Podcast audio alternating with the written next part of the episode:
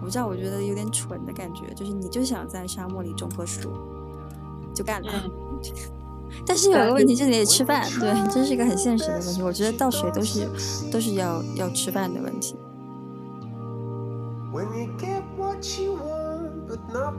但其实现在也有另外一派说法，就是说，呃，其实应该要盈利的，就是盈利的话，把它放在一个市场化的竞争下面，嗯，其实可能会，比如说改善资源的配置，嗯，然后有了竞争，其实就相当于有了更多的活力嘛。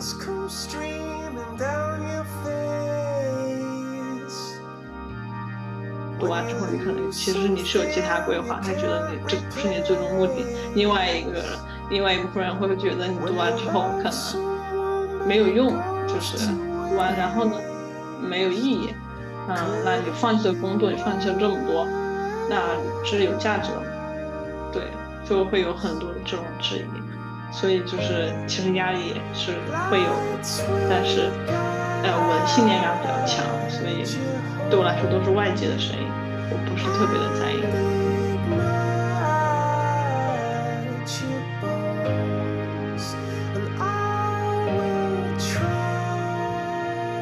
Hello，大家好，我们是下周辞职，一档专门聊与工作无关的点点滴滴的播客。那很久不见啊，终于又开始录制新一期。我是你们的主播杰德。大家好呀，我是丽丽，真的好久不见了，我们已经拖拖更拖了。好几个月了，估计。嗯嗯，不过感谢观众朋友们也没有抛弃我们。最近看到粉丝的数量也是一直在增长，让我感觉是非常的欣慰。就是说，终于呃，我们做的东西也被大家看到了。那今天呢，我们其实算是一档特别节目。在这期节目当中呢，我们第一次尝试邀请嘉宾来和我们进行对谈。呃，这次很荣幸的邀请到了我非常欣赏的一位朋友猫老师。哎，猫老师和大家打个招呼。大家好，我是猫老师，很开心啊，今天有这个机会被邀请来和大家聊聊天。欢迎猫老师，猫老师简单做个自我介绍吧。好的，简单的自我介绍一下，就是其实我的学习经历是设计背景，可能在互联网公司做设计师。我自己个人是对呃艺术治疗、贫困儿童、社会公益。这些议题比较感兴趣，一直也在持续做这方面的一些内容，可能后面也会和大家一起分享一下。然后我自己其实还是嗯 两名特殊学校的特殊讲师，工作之余也会在周末周六的时候去这些特殊学校和小孩儿们上课，大概这样就是我的经历。哇，欢迎我们的猫老师！你 好，很开心认识大家。哎，那我代表观众朋友们问一个问题啊，就是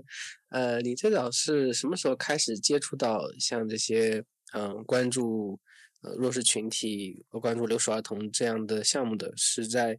读书期间就接触到了吗？嗯，是的，其实最早开始接触儿童相关的话题，或者是关于这种。公益、社会公平的问题是在我刚进大学大一的时候啊，就开始第一次，可能就是去一个一个暑假，就每个学校可能都有的暑期支教的一个活动，然后那个时候开始真的去了解。我去完之后啊，感触很深，因为可能生活在城市里面，像我从小生活在城市里，从来没有经历过这种乡村的生活，感触就很深。那个时候就开始接触了。说说起来也有一些好玩，就是其实我不是在国内，我不并不是在中国去真正开始做这个游戏，我是在欧洲，在维也纳的时候，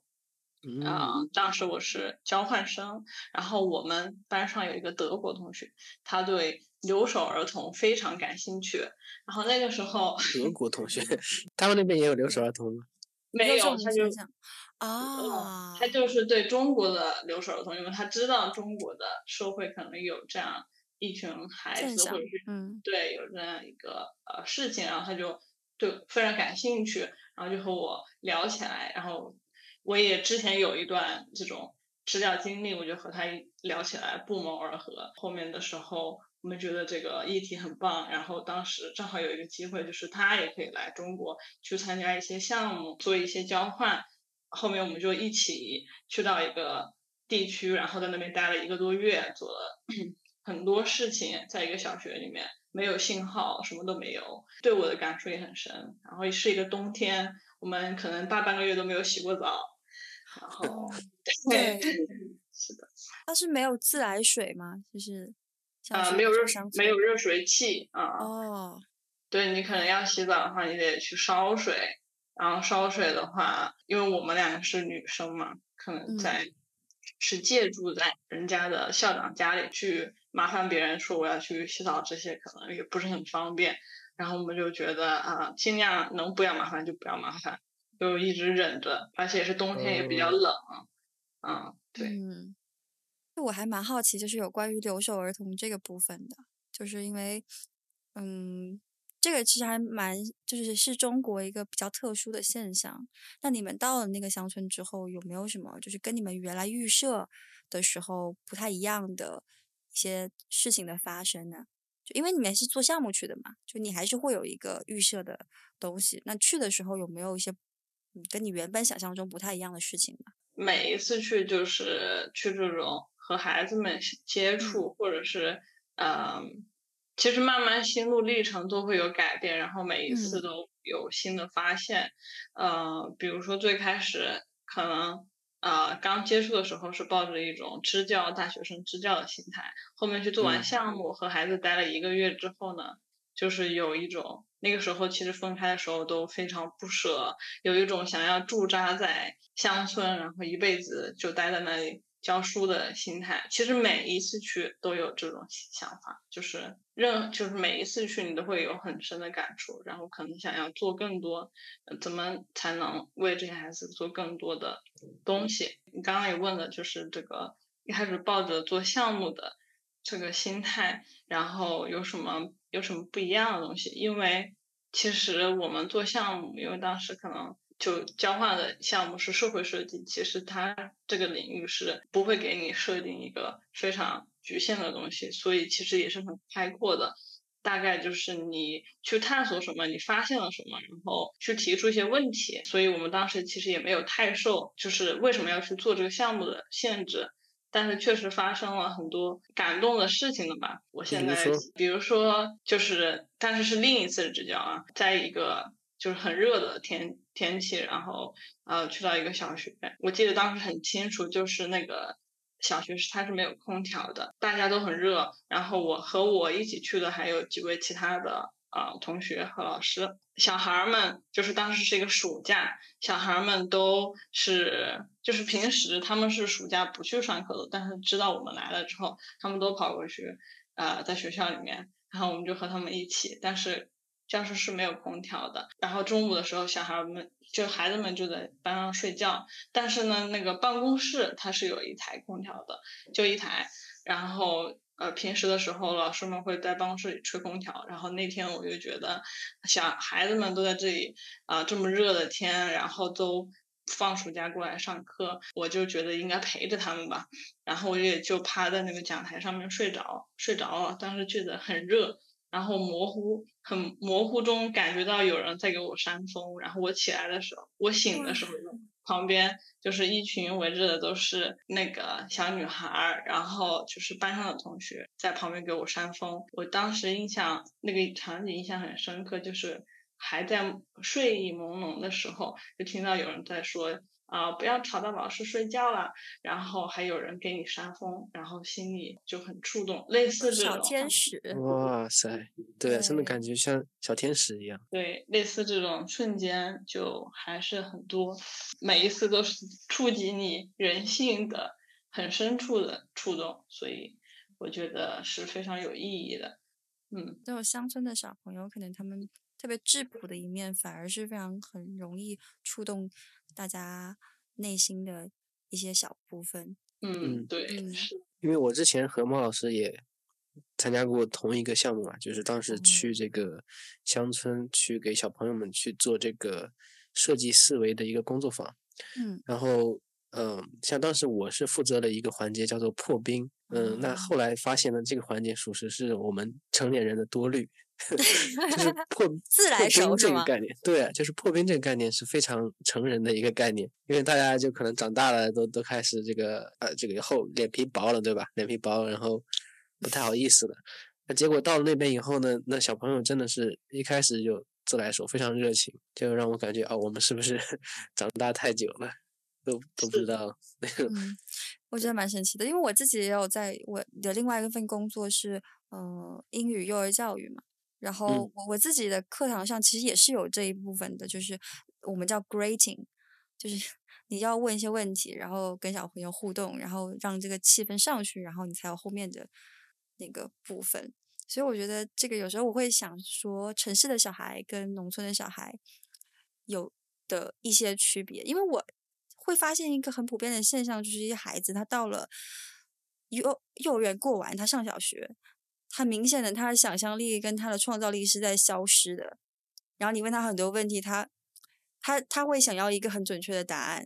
那个是会让我很失望的。然后我通常会在之前的时候，暑假班的时候就会很想做一些事情，很想要去。我那时候就搬了一些台湾的美育课上的内容，然后给这些孩子。然后结果这个教学最后的成果是真的很糟糕的，就我自己认为是很糟糕的，就是他没有达到我心中的预期。就是我想让他们举了个例子，就是我那时候就是给他们介绍蒙德里安，然后让他们用那个呃纸片去搭一个空间出来，然后用不同颜色去做区隔，大概是三。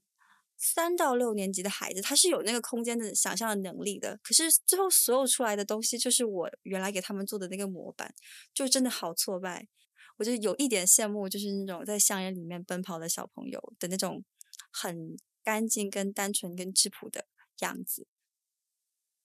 嗯，可能我自己的经历中也会有一有时候有是这种困扰吧。最开始可能有，就是你可能觉得啊、呃做的你设想的一些成果或者在小朋友上面没有体现，他们可能就用他们的思维去嗯、呃去做这件事情，特别是模仿，就是像做类似这种嗯。不管是美育还是做一些活动的时候，如果你给他一个东西，那他可能后面就会局限他的思维，他就会全部都朝着一个就是是你给的模板去发展。对，确实会有时候确实会这样。反正我我个人的经历，我觉得嗯就是可能你要可能要更加抽象的告诉他啊、并且在过程中不断的去鼓励他，你最后做出来的东西是什么样的无所谓，你要去享受那个过程，或者是你要去理解、享受这个过程。我觉得啊、这个可能是我后面跟自己啊、慢慢和解，或者是我找到一个平衡的地方，就是你你享受这个过程，然后从这个过程中他们能学到东西就够了。嗯，嗯刚好想想说讲到美育，我就很想要呃聊一下有关于艺术治疗这个部分，因为艺术治疗其实在国内来说是一个蛮新的概念，像也就近一两年，像国美跟央美也才刚刚开始有这样的专业，所以我想问说，你最开始是怎么了解到这样的学科的？它也是一个嗯跨学科的概念，对，嗯，对对对，是的。其实我是，呃，就我前面讲到一，就是我一开始可能是从支教，然后到留守儿童这个议题，然后后面和那个德国的同学，我们一起做了一些，呃，相当于留守儿童和乡村美育的一些工作坊，然后把这个工作坊内容我们把它提炼出来了，做了很多工具手册，类似就是你用这种艺术活动的形式加设计，可能一些思维模式，因为我们本身就学设计的，然后做成这种工具手册，那所有的人如果想要去达到一些目标，比如说我们每个工具手册有这个目标是让小孩儿学会啊、观察大自然，或者是让他学会怎么和别人团队交流。我们每个手册可能都有一个目标，然后嗯，就是给更多人去用吧。就想要说，我们觉得这种形式很好，可以把它宣扬下去。那给这些老师或者支教的人，他们可以去用这些东西，去影响更多人。啊，这个是后面，这是第二个阶段。然后到后面的时候，我发现，就是这种影响，它可能是从基础的教育层面上，在我的是经历中，我是发现了很多，比如说留守儿童里面的特殊儿童，就可能有些留守儿童他是有自闭症的，或者他有狂躁症，或者是他有童年创伤的儿童，其实也是有很多的。比如说我之前是在，嗯，对，在四川是这样的一个小小学，那他百分之八十的孩子，他爸妈都是。就是不和他们一起住，有的有的小孩从来没有见过他爸妈，有的就是爸爸生了很重的病，妈妈就跑了，就是改嫁给别人啊，或者是从来没见过。然后在做那些活动的时候，他们就会把这些东西给反映出来。哦。然后后来对我感触就很大，就是其实这些小孩儿他在潜在里面他是有一些心理问题的，这也折射到他们。就是比如说上课的时候，他可能他不喜欢和其他小朋友玩，他只是一一个人玩，或者是他特别的狂躁，特别爱捣乱，有这种问题小孩。然后就随着这个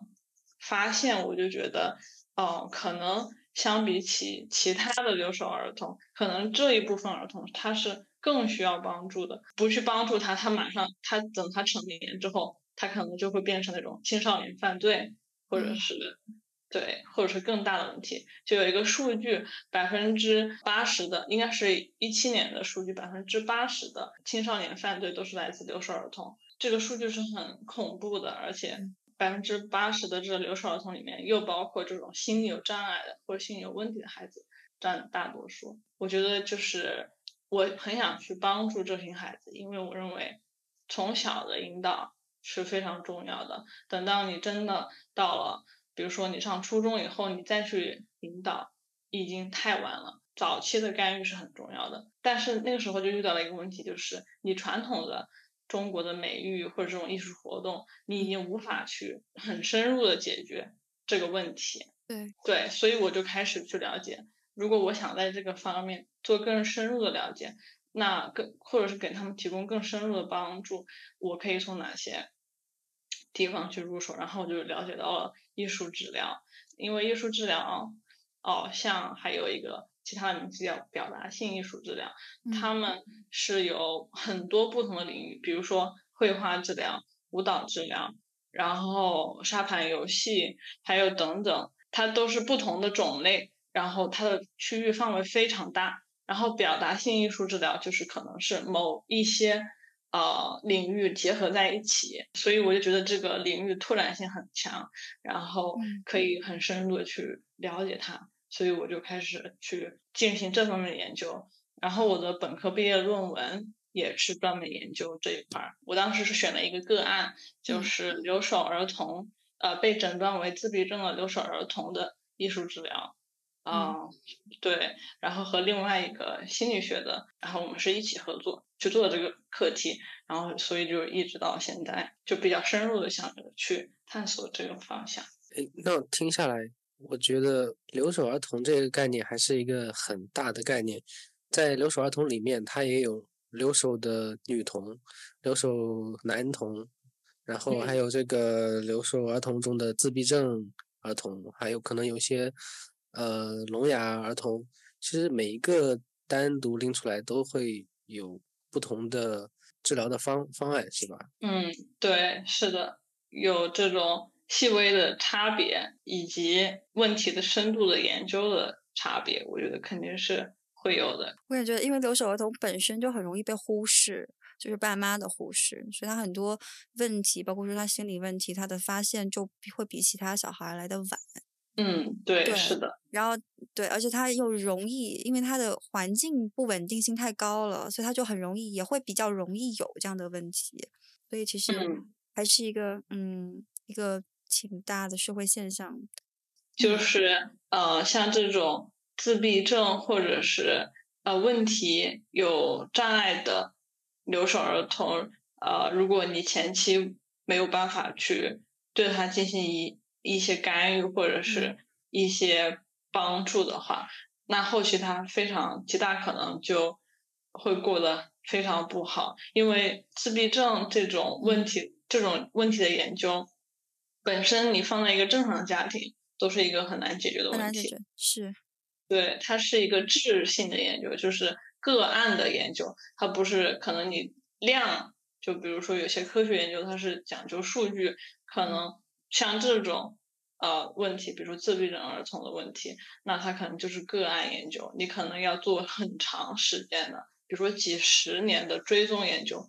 长久的去进行一些追呃就是治疗或者是一些改变，才对它才能产生效果。所以这也是为什么我一直都比较坚持的原因，因为我觉得经过很长时间的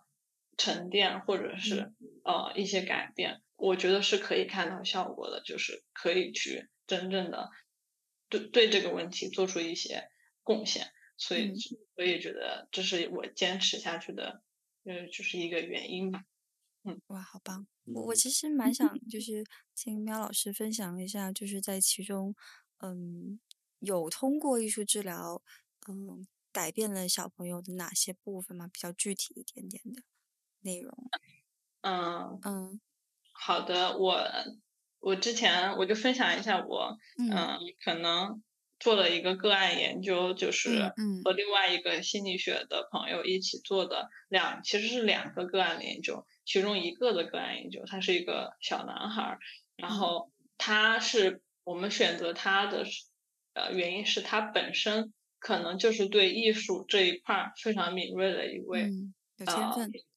对，有一些天分，就是他的他能够通过艺术，就是通过这种形象的东西去表达他的一些情绪。因为自闭症也是分等级的，他可能有高功能、低功能。呃，我们那个时候选的是一位高功能的，嗯。自闭症患者，啊，对，对他的改变其实是非常明显的。我们就是艺术治疗有一个比较有名的一个测试方法叫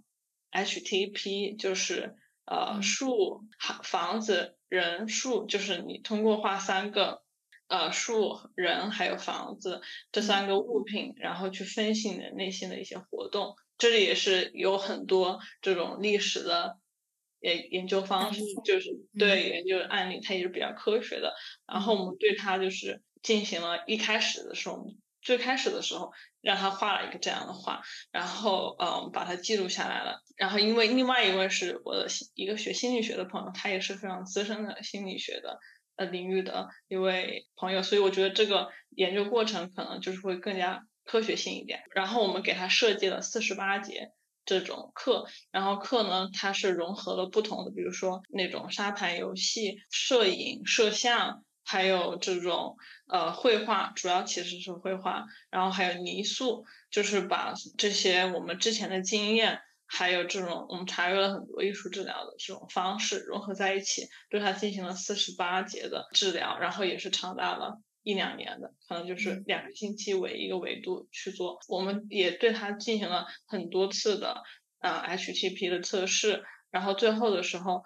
呃，还把这个我们的个案研究的案例带到一个那种心理测评的 机构，然后做了一个对比，之前和之后，就其实是差别是很大的，特别是从画那个 HTP 的那一个测试呃工具。呃，反映出他的画的每个阶段是很明显的。一开始他可能把三个物品都是分离开的，到后面慢慢一步步的，他可能就是会呃把这些东西都融合在一起，然后并且还会添加其他的，比如说蝴蝶的元素，或者是色彩的改变，其实改变都很大。所以啊，我们当时也觉得很欣慰。然后这就是所有的流程。都把它记录下来了，我们做什么活动也记录下来了，就觉得这个过程可能对其他的小也会有帮助啊。大概我就讲这么多，可能呃没有图片，可能很难去描述啊，但是是看到了一些效果的，嗯嗯嗯，哇。然后明显那个我们那个个案小男孩小 K，他也是慢慢的话也开始变多了，然后也不再是。呃，有一些之前自闭症非常典型的，就是他很呃没有达到他的目的，他就一直就是可能很呆板的，嗯，纠结在那个问题的，嗯，这个地方他也改变了很多，就是他不会不会再那样子情绪波动非常大了，他可以开始和他的啊爷爷奶奶或者爸爸妈妈开始主动去说他的一些问题。嗯，对，我觉得这个也是好棒。对，就是艺术治疗，它可以从那个过程中去影响他，但是还是有很长的路要走，因为就这种特殊小孩，他可能说的话，呃，你如果不是专业的人士或者什么，你很难去理解他，可能沟通起来也会有一些障碍，但是还是看到了一些效果，所以感觉到很很满足。嗯嗯。是不是这个话题有点沉重？没有没有没有 没有，我觉得很有价值啊。对啊，因为其实对像这种小孩来说，他们的那个成长的状态是不像正常人一样的，他是很缓慢的，所以对他们家庭来说，有一点点的改变，对他们家庭来说都是一个很大的、很开心的事情。对他影响的其实不仅仅是他个人，包括他的家庭也是会受到影响。我觉得其实是很棒的一件事情。嗯，是的，就我也在想，比如像像类似于这样的，也提到是个案的研究，我感我感受到的就是说，像呃留守儿童他需要很多的关注，嗯，你看在这个案例当中，一个小孩受到了你们两位老师的关注，对吧？嗯，那那这是存在一个问题，就是怎样把这个这种效果能够规模化，能够帮到更多的人。那你刚才之前提到了一个，你们会做一个类似于，呃，工作坊，然后提炼出手册，对，这这其实我觉得是一个非常不错的方法，就是把这种可以抽象出来的通用的东西，然后把它分发出去，嗯，这样的话我们就有更多的人能够来关注到关注到这些问题。那呃，还有没有比如说其他的一些呃实践是能够规模化的应用的，去帮到更多的人的？嗯，你觉得目前有有这样的方法吗？我觉得肯定还是有的。像我，嗯，自己合作了，就有一些公益机构，就专门针关注，就是呃乡村美育、乡村发展、乡村留守儿童。其实中国做的非常多、非常好的公益机构有很多，其实我都可以点名说，大家也都非常有名的。比如说广东有个一公斤盒子，然后他们做的方式就是。就像我说的，就是他们可能自己有一个教研组啊等等，他们把他们自己的一套东西给研发出来了，然后做成了一一个工具包，一个盒子的形状，每个盒子都是不同的主题，然后他们就可以呃用这个盒用这种盒子的形式，然后就到比如说各个学校啊，然后给别人使用，也像一个工具手册一样，但是它可能做的更精致。其实这种形式。我觉得是非常好的，然后还有可能有一个公益机构叫蓝信统，可能也做的是比较知名的。他们就是用书信的形式，首先在网络上去召集那种志愿者，他们有很很非常严格的审核的机制，就是你可能要申请两年，然后你要非常坚持，他们还会去筛选你等等，然后你才有资格成为这个传信人。然后你一旦成功了之后呢，你就会被分配到跟一个小孩进行书信往来。你可能每个月就会给他写信，然后他也会给你回信。你们在信件里面就是可能你会去鼓励一下小朋友啊，或者小朋友有什么心事跟你倾诉。我觉得这种形式都非常好。嗯，对。然后还有我知道的形式，对。还有就是，还有另外一个形式也非常好，就是现在有很多公益机构做这种夏令营的活动，就是他们会以学校为单位，学校社团为单位，然后他们也会有专门的这种呃教研的一些资料啊，然后他们就到那种乡村学校去，然后就暑假就过去，然后他们会制定一个，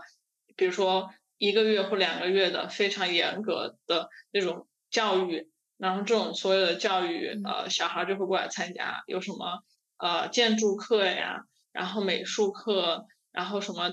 观察自然这种课，然后所有的参与人呢都是大学的大学生，哦对，然后公益的去做这些事情，也有做的非常好的，我之前就和一个公益机构合作过很多次，他们的思维啊什么都做的非常好，其实还是有很多的，他们都普遍面临着一个问题就是。资金不太足，然后可能啊，确实，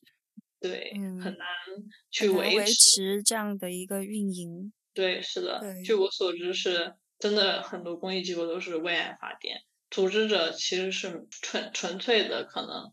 用爱想去支撑去做这些事情。嗯嗯，对，这是一个很大的问题。虽然他们已经做得很好。我其实还在想，在这过程当中，我还是想到一个问题，就是像比如说你们这些公益，有一些公益机构，他们会有周期性的给这些乡村的小朋友上这样的课程。那这些这些大学生或者是这些老师，他们撤走之后，这些孩子他们还能够接受到这样的教育资源吗？每一年他们都会去，就是下暑假的时候，对他们，比如说一年可能去二十几个，这个二十几个学校都是。长期合作的学校，他们每年都会去。如果小孩觉得呃效果很好，或者是非兴趣非常大，他们会每年都会去。它不是一个中断的，有一定的可持续性的。是，然后还有那我我有点想疑问，比如说像教案啊，或者一些教学案例，是不是可以就是教授给当地的老师？那他们有些课程就可以持续，然后包括一些。线上的开放的一些教案跟材料，嗯，是的，其实这个部分我自己也不是非常了解，但是肯定肯定是有这种想法的，但是可能实现起来会比较。其实乡村老师的压力也是非常大的，就是他的教学压力，他可能一个老师要管好多个孩子，然后这种课程。就比特别是涉及到建筑啊、美育啊，他还是需要特定的老师，特定的对有一些这个这个方向的老师，他可能才能去呃做出比较好的效果。可能比如说我就教数学、语文老师，让他们去做这个，可能会有些吃力。嗯，对。关于资金这个问题，我刚才在你们聊的时候就一直在想，我想不出来一个。很好的解决方案，嗯，除了我，除了说可能我们赶快暴富，然后，然后 我们电台赶紧招招令金主爸，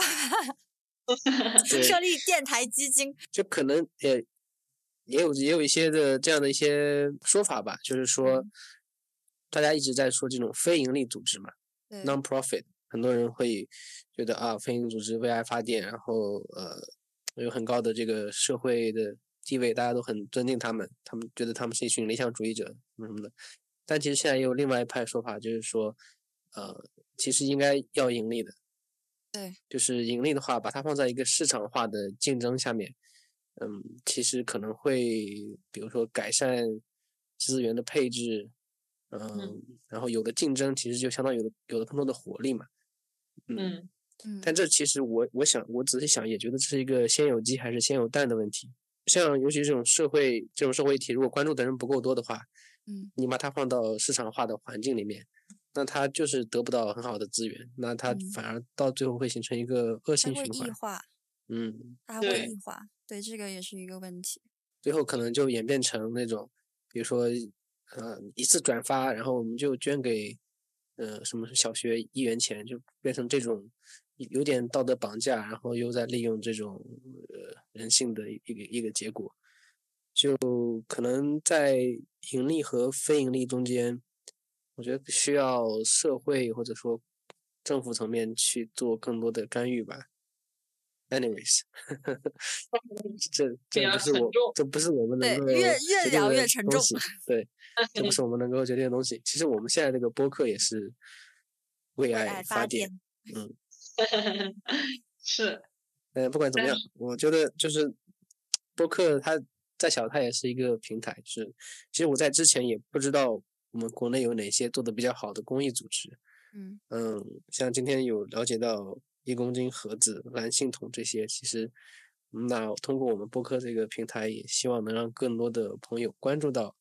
国内这些做的很认真、做的也很好的公益机构上面。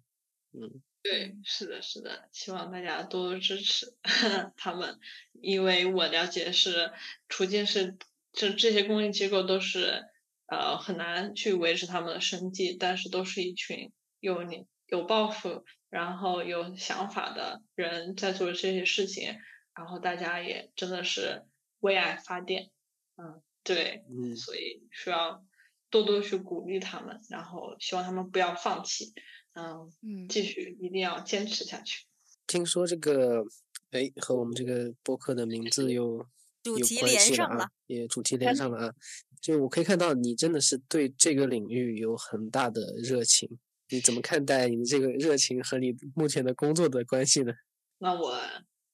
就很现实的说，嗯现在我觉得我的工作只是一个过渡，它都是为以后的，比如说我要是做了一些事情做一个铺垫嘛。然后从所以说，因为我有一个目标，所以工作上其实对我来说只是维持我生活的一个东西，然后呃让我可以去坚持我想做的事情。啊、我知道我要去做什么，然后嗯可能工作对我来说可能是一个很小的部分，然后只是维持我生活或者是过渡的一个东西。话是这么说，但我知道其实毛老师在工作当中也是非常靠谱的一位同事。是的，责任心比较强。对，责任就是性格问题，就没有办法，就在哪个地方都没有办法摆烂，所以就感觉自己会很累，确实是这样。哎，那之后有什么计划吗？是会继续去呃在这个领域去求学做研究者吗？嗯，是的，你都已经说出来了，那就是的。我这边假装不知道。铺垫了好久。对对对，是的，可能会去读一个更高的学位，然后嗯去做更深入的研究，再回来回报祖国，嗯，然后可能做更多的事情给这些孩子们或者是需要帮助的人吧。啊，其实我的我的研究领域或者是我的兴趣从从来都不不只只只是小孩儿这一类，可嗯能我对任何需要有帮助的人都是同样的，老人或者是残疾人，其实我的心态都是一样。我觉得只要是任何需需要去帮助的人，我觉得都应该去做一些事情。嗯那之后的研究方向是哪一个呢？啊，之后的研究方向其实还是小孩儿啊、特别是自闭症儿童。对对对，因为确实是因为这个经历比较这方面经历比较多，但是我对其他人群，比如说老人，其实也是非常感兴趣的。但是可能未来我要做的比较深入的研究，还是关于自闭症儿童，是更远大的一个理想，就是这种艺术治疗的形式如何在中国的教育体制里面去造福这些特殊儿童，是一个可能非常超前的一个研究方向。对，但是，是的，因为目前可能这种我们叫全纳教育，嗯呃，这种包容性教育本身中国就做的不是特别好，就可能你在一个普通学校很难看到有这种自闭症儿童或者是残疾儿童。我做的可能是更小一个范围，就是这种艺术治疗的东西如何去 fit 到教育体中国的教育体系，然后去帮助这些孩子。嗯，嗯，是一个感觉是一个很远大的这个愿景啊。对，所以挑战。对很有挑战性。就我之前读书的时候，我老师给我讲过一个概念叫 chipping away，就是这个怎么理解？就是他他也在研究一些很很大的愿景吧，比如说嗯去消灭掉世界上所有的 misinformation 和那种 disinformation 不良信息、故意发布的不良信息和不实信息这种东西。然后嗯他说，当我们在面对一个非常庞大的问题的时候呢，有可能这个问题太大了，我们就直接就愣在那儿，不知道如何下手，那可能就会放哦弃了。对，所以要要有一种就是 chipping away 的心态，就比如这墙上全部都是口香糖，嗯那嗯 你可能束手无策。但如果给你一把小铲子，然后你就说，哎，我今天抠掉一点，今天抠掉一点，对 对，就就得有这种心态。嗯，是嗯刻着刻着刻着就成了。嗯对是的，是的，嗯，然后可能我做的是那种文化文化跨文化的研究，所以嗯对呃，因为在比如说美国、澳洲，可能这英国这种国家，它的这种特殊性教育、包容性教育可能做的本来就比较好一点，所以这也是我研究部分之一，就是如何去比较，然后它如何去给我们中国的这种教育带来一些启发，这也是一个很重要的研究未来研究部就是方向吧。嗯感觉还是比较有挑战，但是我觉得是会很有意义的一个课题。对，嗯嗯，嗯，哇，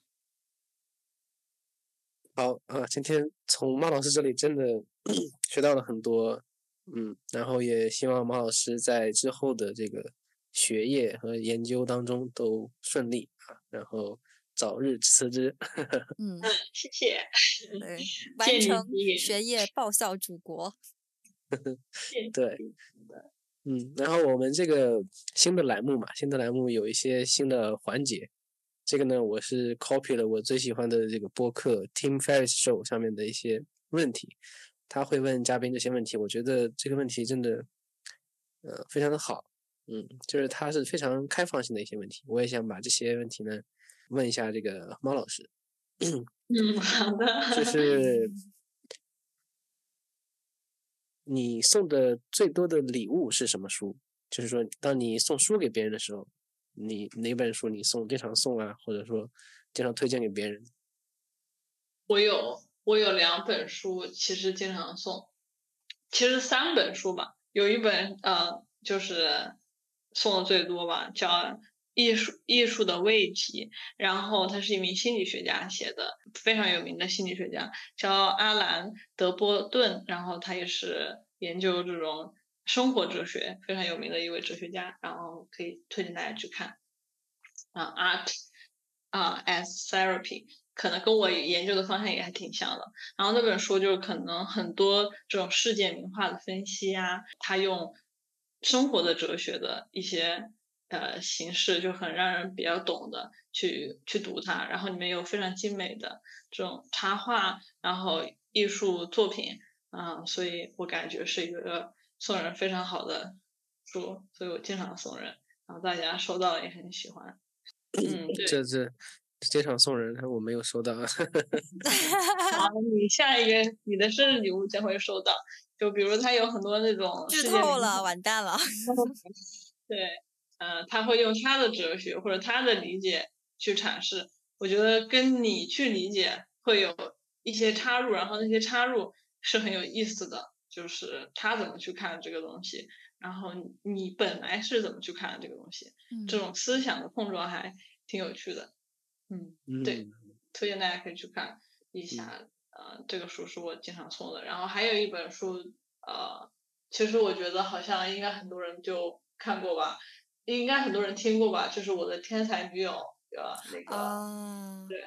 艾啊艾兰娜呃莱纳写的一本书，然后她也是我费非常喜欢兰费兰特，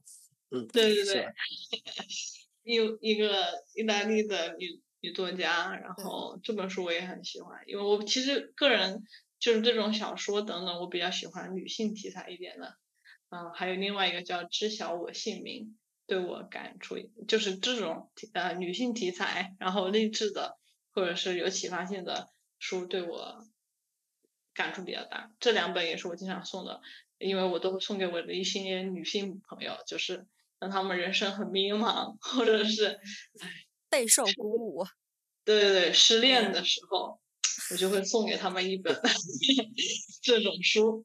然后看完之后觉得男人不重要。没 错没错，哎哎，我我还在在这里。对，嗯可能就是女性的价值、自我价值实现。嗯，这就是我比较常送的，可能比我自己会比较喜欢的书。嗯我就能想到的啊，可能还有一些其他的，我暂时想不到。嗯，好。然后，如果你能在任何地方有一个巨大的广告牌，上面可以写任何东西，可以向数百万或者数十亿人传递信息，你会写什么？嗯，哇，这是一个好问题。我觉得两位主持人也可以想一下这个问题。哎，你这个很会哈。反客为主。我觉得我想我也想听一下那个主持人对这个问题的答案。嗯、我想一下，我可能会写之前一直在想的一个，在我脑海里的一个问题就是，帮助别人或者是帮助这种贫困的人，或者是有需要的人，人是你的义务，还是说，嗯、你可以去做的事情？还是说你应该把它当成一个义务的事情？其实这个问题，我觉得每个人都可以想一想。但我其实做了很多这种啊类似的课题，或者是我的一直对这种帮助人的心很强、很迫切。但我觉觉得可能最终我的答案是，它不能成为你的一个义务，因为当这件事情成为一个义务的时候，它会太多了。嗯，所以我。对我也不知道我为什么要谈这个问题，但是我觉得是一个很好的、很好、很很好的问题，很启发的问题。确实，就当这个问题问出来的时候，我会觉得，怎么样能够持续的去帮助别人啊？尤其你当你帮的人，比如说像阿兹海默或者自闭症儿童，像这些人，他不能给你提供一个正面的反馈，他们可能很长时间没有进步，对，周期很长的时候。那你怎么告诉这个人哦？说你帮助别人是一个义务，所以要想这个事情可持续的话，其实就是要让它变成一件可以做的事情。嗯嗯，其实这个确实也很值得思考。嗯嗯，非常好。嗯，然后这广告位啊，如果广告位如果我 我 我要写的话，我会不是广告位是吧？是一个广告牌啊。我那我会写就是说。广广告位招租，请联系。所以我刚也在想，为什么要这么写呢？你这个几十亿人可以看到的一个广告牌，它的商业价值是巨大的。对。那我我把这个东西拍卖出去之后呢？那如果我能够把这笔资金合理的使用，那我是不是可以把它投入到我们之前说的资金不足的这些项目里面去，对吧？嗯。对，这其实最终是一个双赢的结果，就是这些机构得到了资金，然后广打广告的这些公司它有个很好的广告效果，对，然后我呢，我我中中间只是收取一点点的差价，就是大家大家都开心，嗯，我觉得挺好的。你这个想法非常棒。对，是的。丽丽会怎么怎么写？我刚刚是在想那个，就这么愉快的被杰德说出来了。好，那我反正我我抢走这个答案。对，没错。那那就到下一题。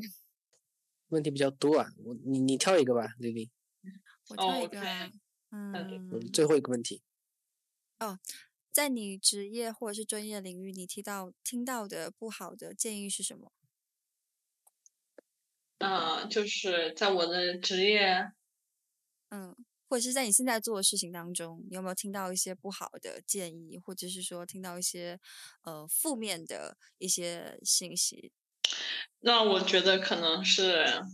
我也不知道它是好还是不好，大家可以帮我想一想，你们觉得它是好还是不好？有一些工作，就是当我在去做一些事情的时候，这个工作它是不属于你的。职责范围之内的，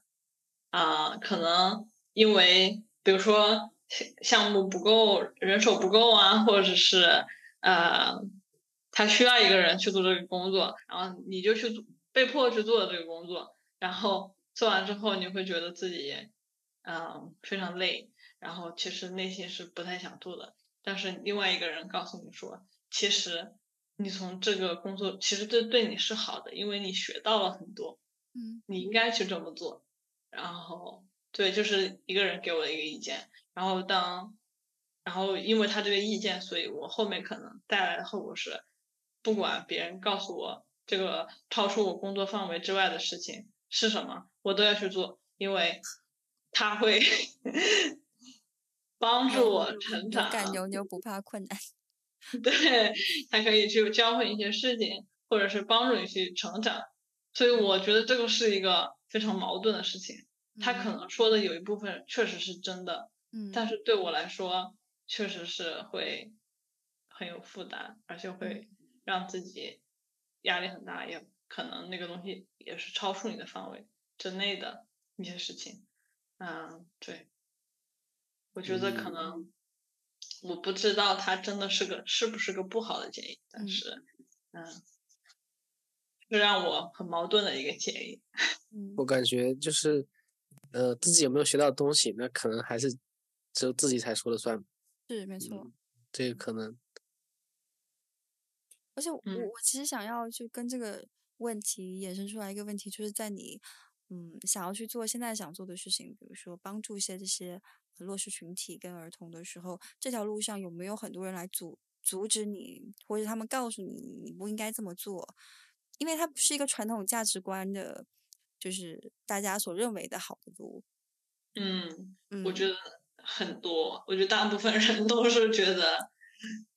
不太值，然后觉得你为什么会有这个想法？你是不是还有其他原因，或者是你是不是这不是你的最终原因？会有很多这样的质疑。会有质疑。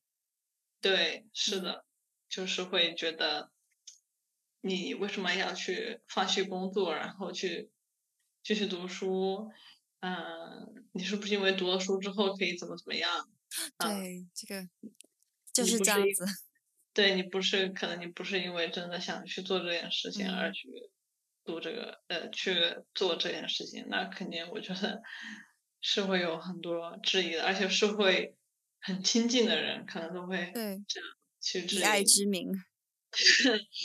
对他觉得啊，你这个真的有发展吗？嗯，你这个读完之后你。或者就两派吧，就是可能觉得你读完之后，你可能其实你是有其他规划，他觉得你这不是你最终目的。另外一个人，另外一部分人会觉得你读完之后可能没有用，就是读完然后呢没有意义。嗯，那你放弃了工作，你放弃了这么多，那这是有价值的吗？对，就会有很多这种质疑，所以就是其实压力也是会有的，但是。呃，我的信念感比较强，所以对我来说都是外界的声音，我不是特别的在意。嗯，非常好，感动，感动，嗯，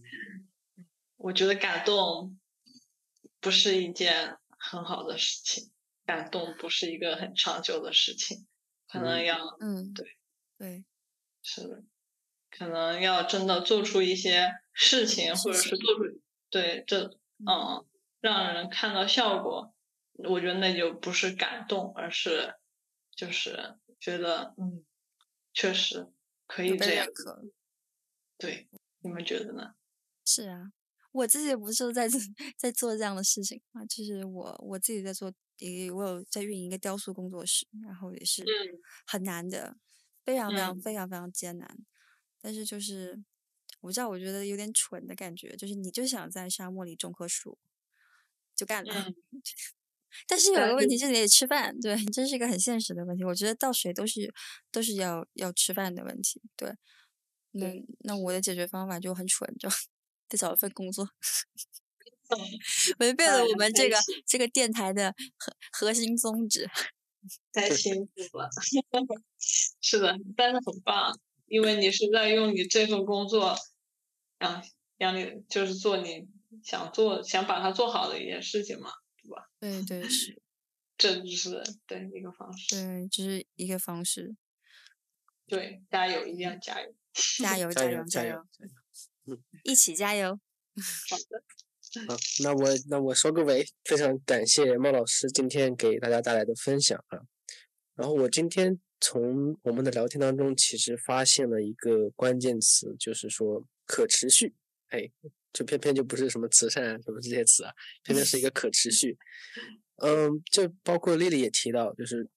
嗯，要有像在沙漠里面种一棵树的那种感觉。像我们要做的这些事情，比如说帮助到更多的弱势群体，它是一件需要信念感的事情。而同时，在做这件事情的时候，因为它本身已经有了很多附加的光环，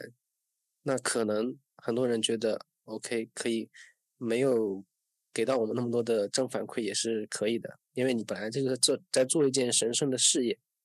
别人会有这样的一种看法。那其实对于做这件事情的个人来说呢，我们不应该把它当成就是说一个自己的职责，就好像我们就是要做这个事情的，这样其实它本质上是不可持续的。为爱发电也是不可持续的，它违反了这个。物理界的定律嘛，所以要想让这个事情可持续，我们需要有不断的更多的人去关注到这个问题上来，然后我们当中的每个人呢，贡献自己的一个绵薄之力，对于我们的播客来说，啊，我们作为一个媒体，我们的播客放到这个互联网上，它是可以指数级的传播，它也可以在互联网上留存很久的。它就在这个宇宙当中发出一个微弱的声波，然后希望能够传递到更多的听众那边去，然后大家一起来去做这个事情。嗯，好，以上就是本期家的宇宙 WiFi。对，以上就是本期节目的所有内容啊，希望听众朋友们喜欢留言。嗯，你们对这个新的节目形式喜欢吗？可以留言评论告诉我们。谢谢大家，谢谢猫老师，谢谢丽丽，谢谢猫老师，拜谢谢大家，拜。拜拜。拜